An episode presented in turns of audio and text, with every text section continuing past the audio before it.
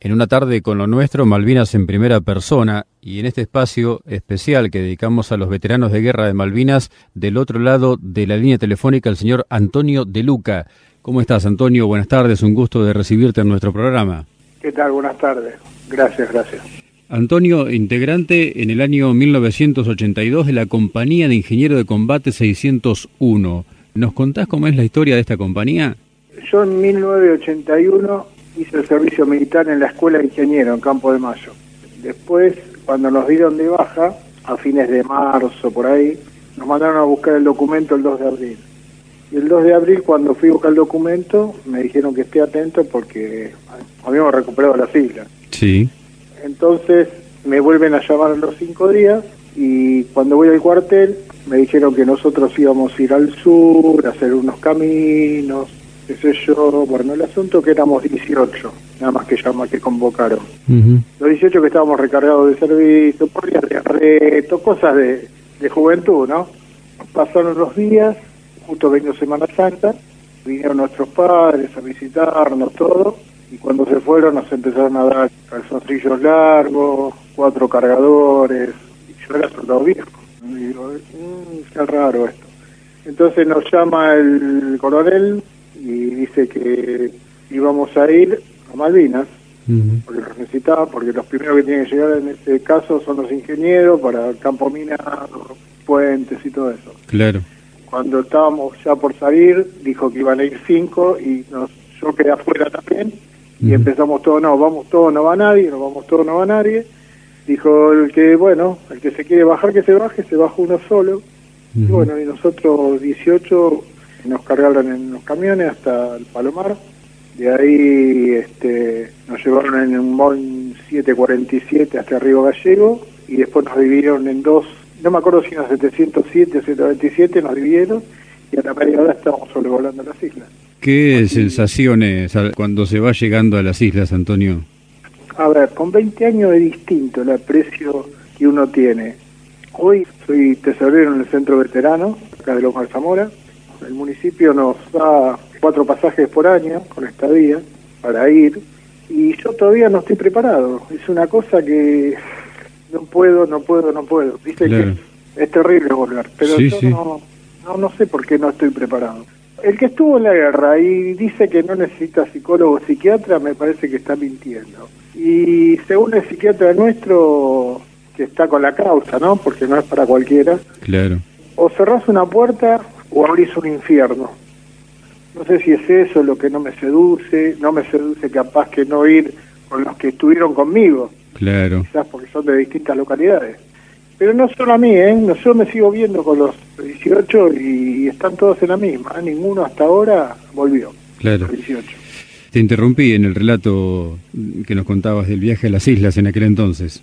Llegamos ahí y bueno, cuando bajamos nos dieron una bolsita con dos atados cigarrillos, no más, dos medios sándwiches y una manzana.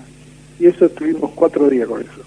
Este, armamos todos unos tambores con unas maderas arriba primero caminamos desde el aeropuerto hasta el pueblo y ahí de ahí seguimos para el Móvil Group y armamos unos galpones al lado de unos medio caños y dormimos ahí abajo unos tachos unos días. A los pocos días nos dijeron que teníamos que ir a manejar unos camiones para infantería. Yo era chofer de arreo y unimos de la compañía Comando. Nos subieron en helicóptero, nos llevaron hasta Filroy, nos bajaron un puente, nos dejaron los bidones de agua, nos dejaron las latas de comida en raciones y, una radio. Y el helicóptero se fue. Cuando miramos éramos seis solos que fuimos, de ejército, y vino un cabo principal de Infantería Marina, creo que era Navarrete de apellido, y nos dijo que nosotros teníamos que poner el trotil al puente y custodiar el puente, porque en caso que bajen los ingleses, ellos tenían que pasar forzosamente por ahí para ir a Puerto Argentino. Claro. Así que armamos una carpa grande, que dijimos, bueno, qué linda carpa, qué sé yo, y dijo, no, acá no va a dormir ninguno. Esto es nos pusimos todo cazabó, cazabó, sería hilos con granadas, caso que pasen, y nos mandaron eh, al lado del mar, guardia a las 24 horas, de grupo de dos, tres grupos de dos, con un visor nocturno, que lo teníamos que repartir noche a noche entre los tres grupos, y bueno, y ahí nos quedamos hasta que nos dijeron que teníamos que colocar el trotil debajo del puente, que el trotil sería el detonante, ¿no? Y pusimos dos detonadores y estuvimos ahí, creo que del 19 hasta el 30 de abril, por ahí. Sé que cuando volví, eh, al otro día este, atacaron Puerto Argentino. Eso tengo eso siempre presente, me acuerdo de eso. Así que ahí en, en Fitzroy, entonces, ¿ustedes eh, en cierta forma ensamblaron con los ingenieros de infantería de marina o, trabajaban cada uno por su lado? No, no, no, no. El puente lo voló ingeniero de combate 601. Fue ensamblamos con ingenieros, con los de infantes de marina porque era la posición de ellos, pero el puente en sí lo vuela después un, grupo, el grupo que nos relevó a nosotros, ¿no? Ajá. Bien, y después que vuelven ustedes a Puerto Argentino, ¿cómo sigue el, el desarrollo para, para el grupo de ustedes ahí? En Puerto Argentino nos dijeron que nos separemos de la compañía 63 porque en cierto modo se le dificultaba mandar a, los soldados. Ellos eran nuevos, nosotros éramos viejos. Entonces es como que nos dijeron agarren esas maderas, háganse en una casa ahí y no nos molesten. Entonces ya estaba el bloqueo, el, creo que el barco que nos tenía que traer las cosas nosotros era el, no me acuerdo bien si era el Formosa, una cosa así. Entonces nos prestan dos Unimog, uno lo agarro yo para repartir la comida, en los frentes de que estaban los ingenieros, y el otro lo agarró mi compañero criado, que era para colocar los campos minados. Así que bueno, hicimos la casa, agarramos el Unimog, y a la mañana se le repartía mate cocido con, leche. Bueno, primero estaban en los frentes de todos los, ingenieros de nuestra compañía, ¿no? Claro. El GRU, en, atrás del hospital, atrás del hipódromo, todos los lugares estratégicos. Sí, sí. Este, donde estaba el, el Softman, cañón de alto alcance. Sí. Nuestra compañía tenía puesto las máquinas viales que cada vez que tiraba para la posición, para que no se detecte, lo tenían que correr. Claro. Entonces ahí también había que llevar la comida. A la mañana se le lleva mate cocido con leche y los primeros días se le dio una figacita, después se terminó la figacita, empezaron a venir manzana y después se terminó la manzana, siguió la seca y bueno, y a la tarde se le daba medio plato de comida y lo mismo, tan primero el pan, después la manzana y después ya casi nada. Claro. No me voy a quejar de la comida porque estábamos en una guerra. Pero bueno, así fue y en toda guerra de que veo películas y que leo, este, el hambre y las miserias se pasaron siempre. Seguro. que ellos vinieron mejor preparados que nosotros, segurísimo. Pero bueno, fácil no se lo llevaron. Así que no sé cómo hubiese terminado con un poco más de logística nosotros, ¿no? Por los testimonios que voy recogiendo a lo largo de tantos años de entrevistas, eh, a mí me da la sensación que la diferencia la marcó el hecho de que las posiciones argentinas estuvieron mucho tiempo eh, en el mismo lugar con todo lo que ello implica en tanto las tropas británicas desembarcaron y empezaron a avanzar sobre el territorio, ¿no? Sí, sí, sí, los satélites de noche se veían claramente que nos estaban marcando las posiciones nuestras. Claro. Peleamos contra Estados Unidos claro. y contra Chile también. Sí, sí, sí, por supuesto. por supuesto. Esos fueron los primeros que nos traicionaron. Ni hablar. ¿Cómo siguió hasta el final, hasta el último día de la guerra su labor allí, Antonio? Mi labor fue eh, repartir la comida y cuando el camión el otro se rompía ir a colocar campos minados, llevar a veces para infantería, era como hacer un flete, llevar un día este llevé minas antipersonales y volver con misiles de allá al frente, quedarme encajado, pasar la noche ahí, o dejar todo abandonado, volver al cuartel, a la posición nuestra para que al otro día sacarlo el terreno era muy difícil, muy difícil manejar este terreno.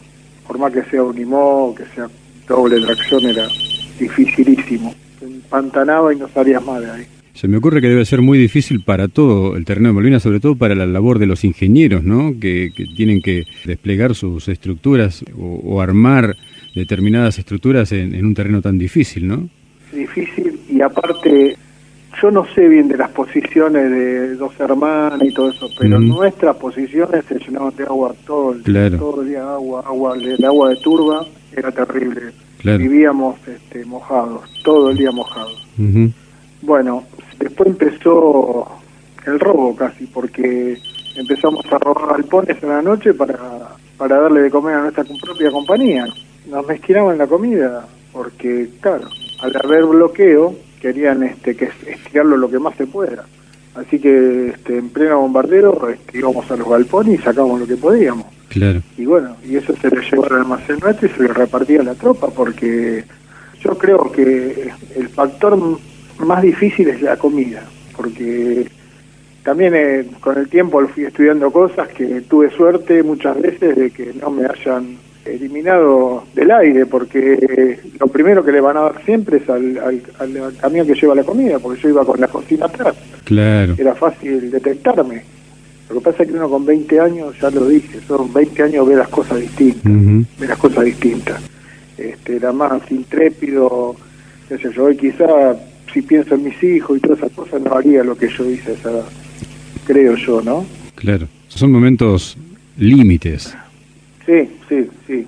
Hasta que, bueno, después empezamos a, mandar las vacas al campo minado, porque claro. necesitábamos carne, matar ovejas de ellos mismos. Eh, hoy me decís un cordero, sé lo que es, y lo que es una oveja y lo que es un carnero, pero en esa edad yo buscaba lo más grande y bueno, si era duro, era blando, qué sé yo. Claro, había que comer. El asunto era darle, darle y poder comer todo, ¿no?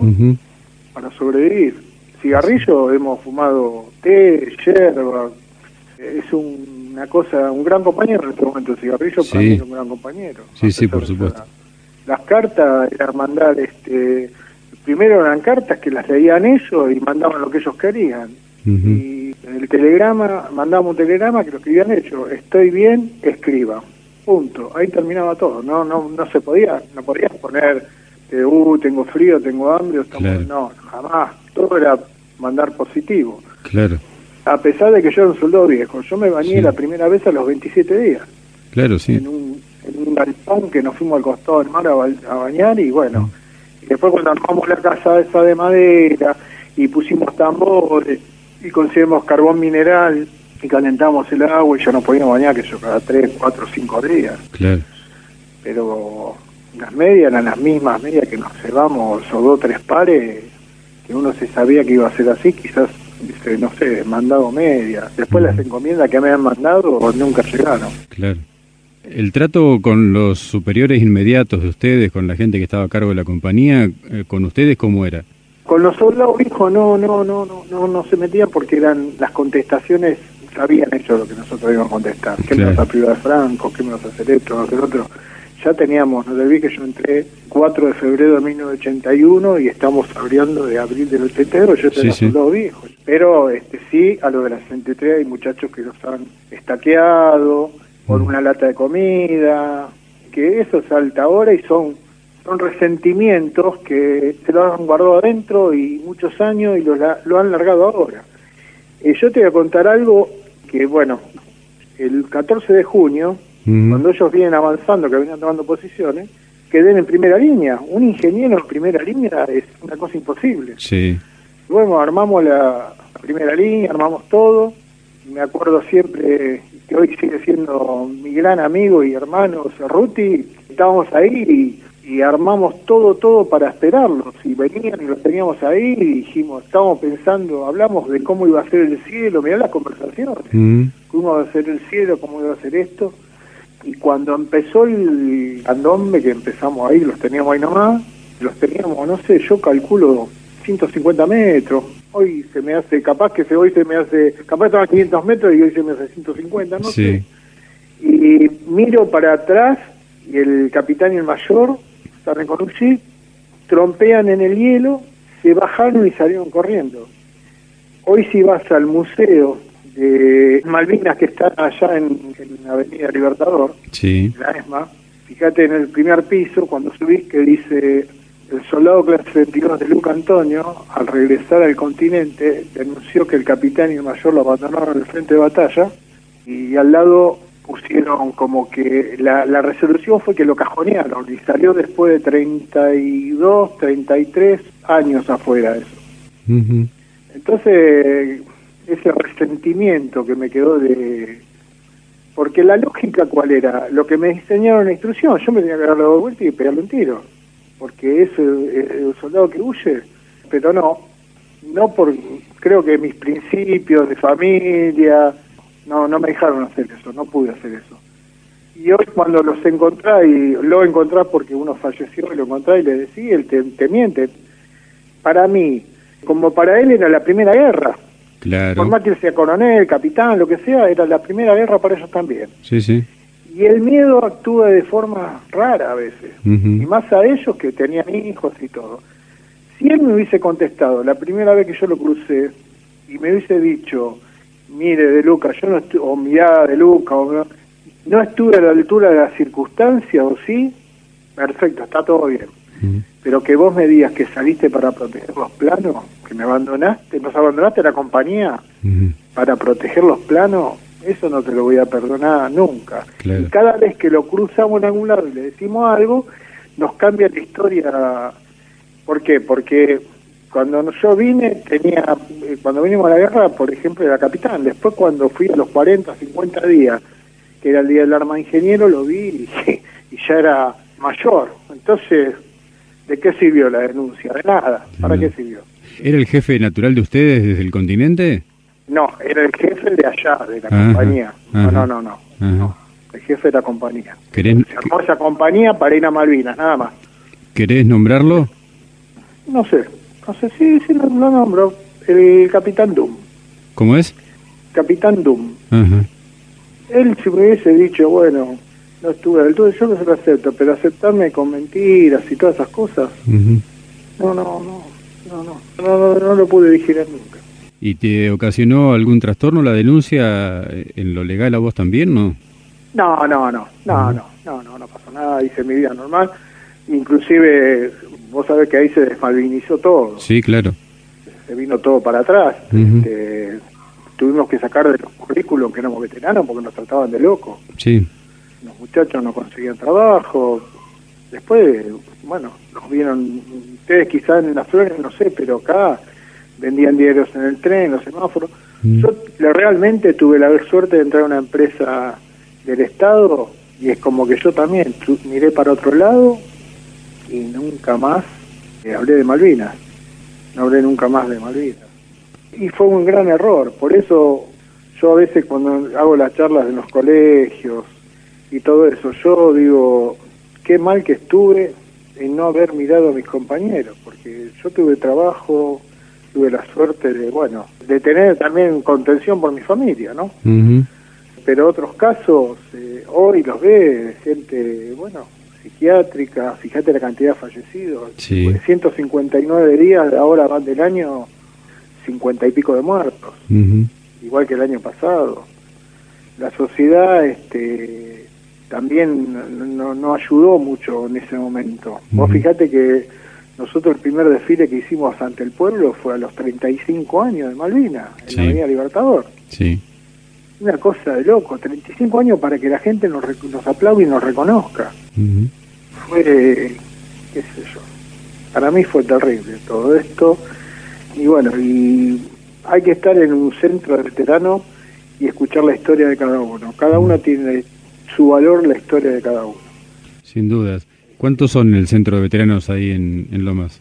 En Loma de Zamora somos aproximadamente 59, 60, pero en todo Loma de Zamora somos 200 y pico. Y todos con una historia muy particular cada uno y, y- y de distintas unidades, de distintas... Sí, sí, de sí, todos sí, lados. tenés del 6, del 5, del 25, del 3, del 7, que fue la compañía más grande, Sí, 3 de tablada, Sí. este, y bueno, y las historias son, no sé si parecidas, pero son terribles, eh, todo más o menos se basa en lo mismo, el frío, el hambre, el- la poca comunicación. claro. Me decías que tienen la posibilidad de contar de cu- con cuatro pasajes por año por parte del municipio de Lomas para Sí, los que sí. deseen ir a Malvinas. Eh, ¿Tienen, hace muy poco. ¿Tienen algo más de apoyo oficial? Eh, ¿Cómo llevan adelante las actividades del centro? ¿Vos me decís en qué, qué, qué es lo que hacemos o qué es Sí, lo que nosotros sí, sí, sí. ¿Qué es lo que hacen y si No. tienen apoyo oficial para, para hacerlo? Sí, el apoyo del municipio nos apoya mucho, en esto no, no nos podemos quejar. Hasta hace poco estábamos cocinando para 150 familias, Ujú. pero con esto del corona tenemos Barrientos, que es el, secretario, está internado en el Güemes con, eh, con el respirador. Este 11 más que se infectaron, entonces tuvimos que cortar un poco porque nos estamos... Claro. Ya somos grandes, ya somos grandes. Nos da lástima, nos siguen llamando, cocinamos por nuestros medios, con dinero en nuestros medios. Sí, sí cocinábamos, pero bueno, no tuvimos que parar porque se nos empezó a picar las balas de ser que estamos grandes, Sí, sí, claro. claro. grandes. Y después fuimos al museo, damos charlas en las escuelas, recibimos, apadrinamos un colegio en playa, cerca de Chivilcoy, este, y después los que nos piden ayuda, ayudamos. Cuando hay inundación se junta, cuando hay lo que haya, haya y podemos, lo hacemos con mucho gusto, con mucho gusto. Muy bien, al servicio de la, de la comunidad siempre, ¿no? Sí, sí, sí.